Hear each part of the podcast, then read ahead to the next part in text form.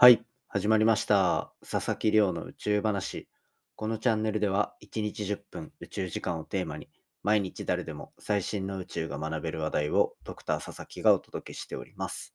ということでですね、今日は番外編というようなところで明日11月19日に発生する部分月食についての解説をしていこうかなと思っております。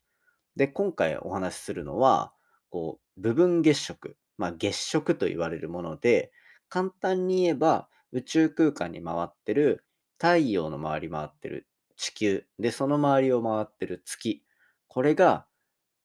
一直線に並ぶ。それによって月に到達する太陽の光っていうのが、まあ、ほぼ全て地球によって遮られることで、こう月が暗くなる。で、なんならこう幻想的な赤い光を放つ。なんていうところの現象が見えるので、この天文現象を皆さんにお伝えしたいというところで、今回、えっと、番外編を収録しております。で、これですね、こう、今、11月18日の夕方に公開してると思うんですけど、まあ本当は明日の朝でもよかったわけですよ。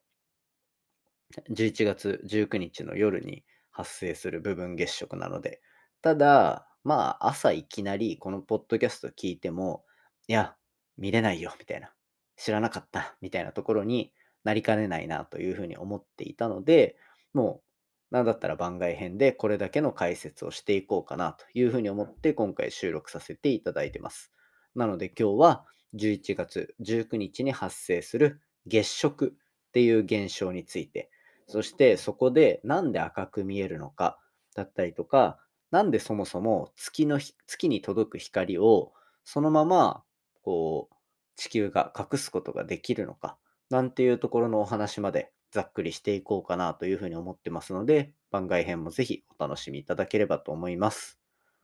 ということでですね、まあここでいつも近況報告挟んでますが今日は本題にそのまますっと入っていきたいと思います。今日はですね、こう明日発生する部分月食のお話ですが、まあ、まず簡単に11月19日にどういう風になるのかっていうと、まあ大体夕方からこう夜にかけて月が地球の影に隠れるっていう部分月食っていうのが見られます。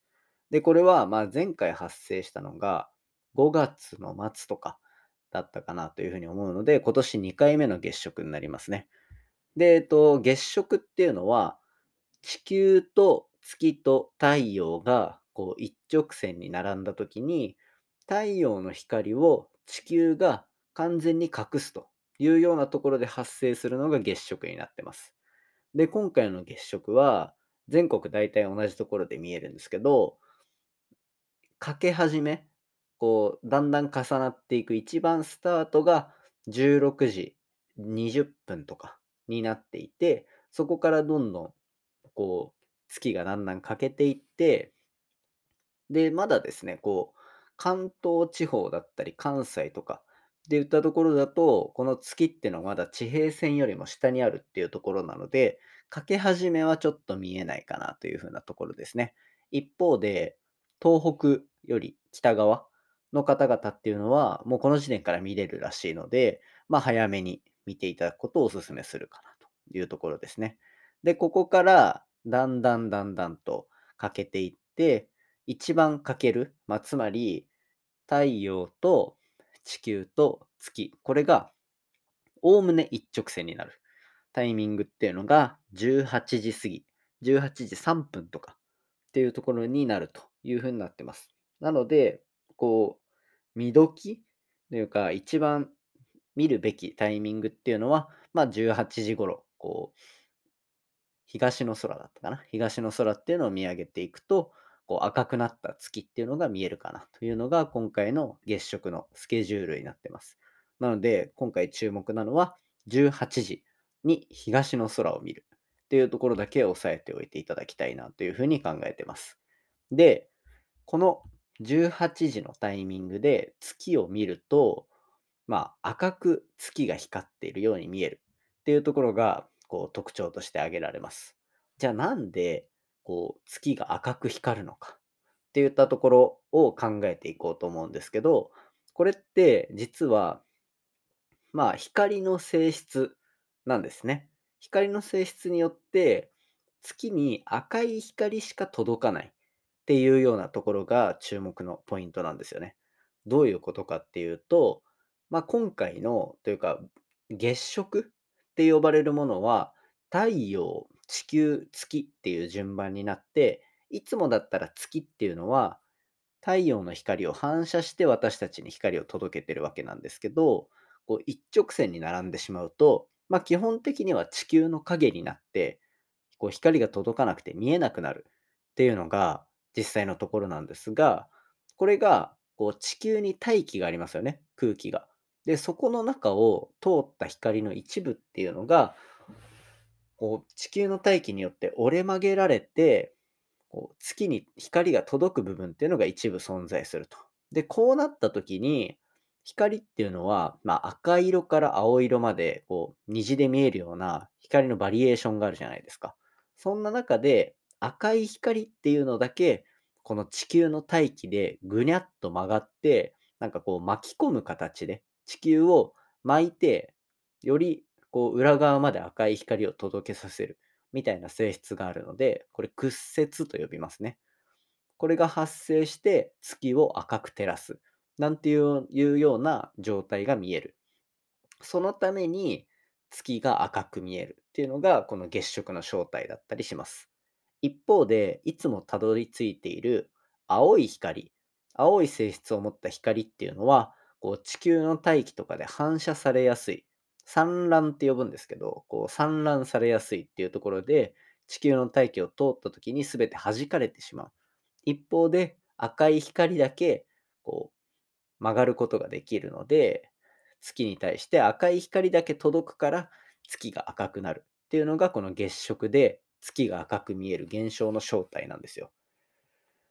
で、こういうふうに赤い月が見えるだったりとか、そもそも太陽の光を全て隠すことができるっていうようなこのバランスっていうのがなんでうまくバランスが取れているのかっていうところも結構注目のポイントの一つかなと思っていて、これは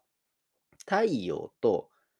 地球と月の大きさと距離に非常に関係性があります。どういうことかっていうと、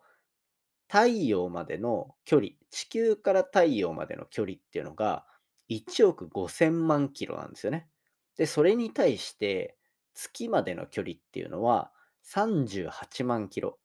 1億5000万キロと38万キロっていうところでかなり差がありますよね。で、これどれぐらいかっていうと、だいたい400分の1とかなんですよ。400分の1のの距離が月までの距離なんですね。で、その一方で、月と太陽の大きさっていうのは、これまた400倍違うんですよ。月に対して太陽の大きさっていうのが400倍変わる。つまり、太陽までは、太陽までの距離って月までの距離に比べたら400倍遠いけど、その分月、太陽っていうのは400倍大きいんですよね、月に対して。つまり、400倍大きいけど400倍遠い場所にあるものと、こう、400分の1の距離にあって400分の1の大きさしかないもの。つまり近くで見たらものっていうのは大きいですし、遠くで見たらものっていうのは小さいので、その400っていう絶妙な数字によって、月と太陽っていうのがそれぞれ同じ大きさで空の中で見えるっていうのが、この地球の位置になってるわけですよ。で、見た目の大きさが一緒なので、結局、軌道上で一直線になったタイミングで、それら2つっていうのが綺麗に重なることができるっていうような状況ですね。で、まあこれ、今回だと、こう、地球を挟んでしまうので、その大きさの差っていうところはちょっと実感しづらいんですけど、これ、今回のは月食ですが、日食っていうこの現象も多分皆さん何度か聞いたことあると思ってて、これは逆に太陽の、太陽が見えてる状態で月がその前を通過する。で、そうするとその大きさっていうのは全く一致するので、こう太陽の光が完全に月によって隠される。なんていうところもあったりします。まあそんな感じで、こう面白い距離と大きさの違いがあってっていうところが太陽と月の関係性になっているので、そのあたりもこう感じながら今回の月食っていうところを考えてみていただけたら嬉しいなというふうに考えてます。ということで今日は番外編というところで明日11月19日の夕方から夜にかけてポイントは18時です。18時に部分月食が発生する。そして夜空に輝く月っていうのがそのタイミングだけ赤く輝く。そんな現象が見れますので、皆さん今回のお話をこう頭に浮かべながら月食を見ていただけたらなと思っております。今回の話も面白いなと思ったら、お手元のポッドキャストアプリでフォロー、サブスクライブよろしくお願いいたします。番組の感想や宇宙に関する質問については、Twitter のハッシュタグ宇宙話、宇宙が漢字で話がひらがなになってますので、じゃんじゃんつぶやいていただけたら嬉しいです。Apple Podcast、Spotify だったりとかで、特に Apple Podcast ですね、聞いてくださってる方は、レビューをつけていただいて、星5をつけてコメントもつけていただけると非常に助かります。それではまた明日お会いしましょう。さようなら。